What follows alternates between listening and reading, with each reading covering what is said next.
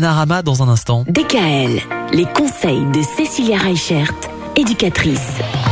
Cécilia, on parle cette semaine des devoirs, euh, mais aussi des difficultés scolaires parce que on a parlé des différentes méthodes qui permettent aux enfants aux collégiens ou parfois aux lycéens de mieux apprendre, de mieux réviser. Malheureusement, parfois, pour certains enfants, c'est un peu plus compliqué et il y a des troubles, les troubles des apprentissages qui s'installent.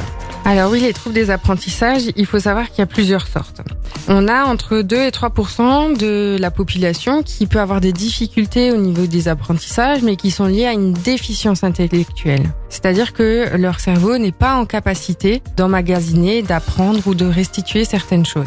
On peut avoir aussi 4 à 6% de la population des enfants qui ont une déficience mais qui est liée à un trouble 10. Donc on dit ça, on rappelle que ça vient euh, du grec et qui ça veut dire dysfonctionnement. Donc c'est un dysfonctionnement au niveau des apprentissages, que ce soit la dyslexie par rapport à la lecture, la dyscalculie par rapport au calcul, enfin voilà, tous ces troubles 10.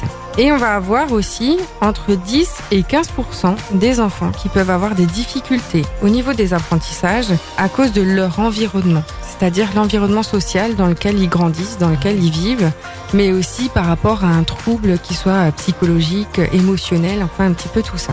Donc on se rend compte qu'il y a vraiment trois catégories de difficultés autour des apprentissages et ces catégories-là en fait vont pouvoir être définies grâce à des bilans.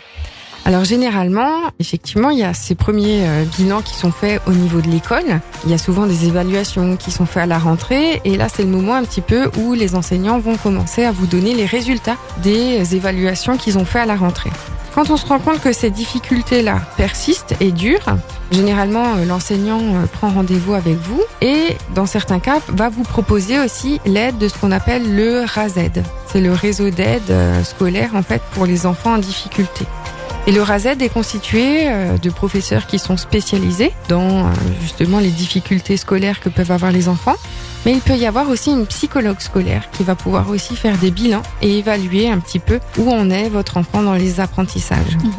Et donc ces bilans-là vont vous permettre après justement de pouvoir définir si ces difficultés peuvent être liées à euh, des difficultés sociales ou alors un trouble des apprentissages ou alors une déficience intellectuelle. Vous parliez tout à l'heure justement des troubles 10, les fameux dysfonctionnements. On va se concentrer un peu plus précisément là-dessus demain pour terminer la semaine. À demain. Retrouvez l'ensemble des conseils de DKL sur notre site internet et l'ensemble des plateformes de podcast.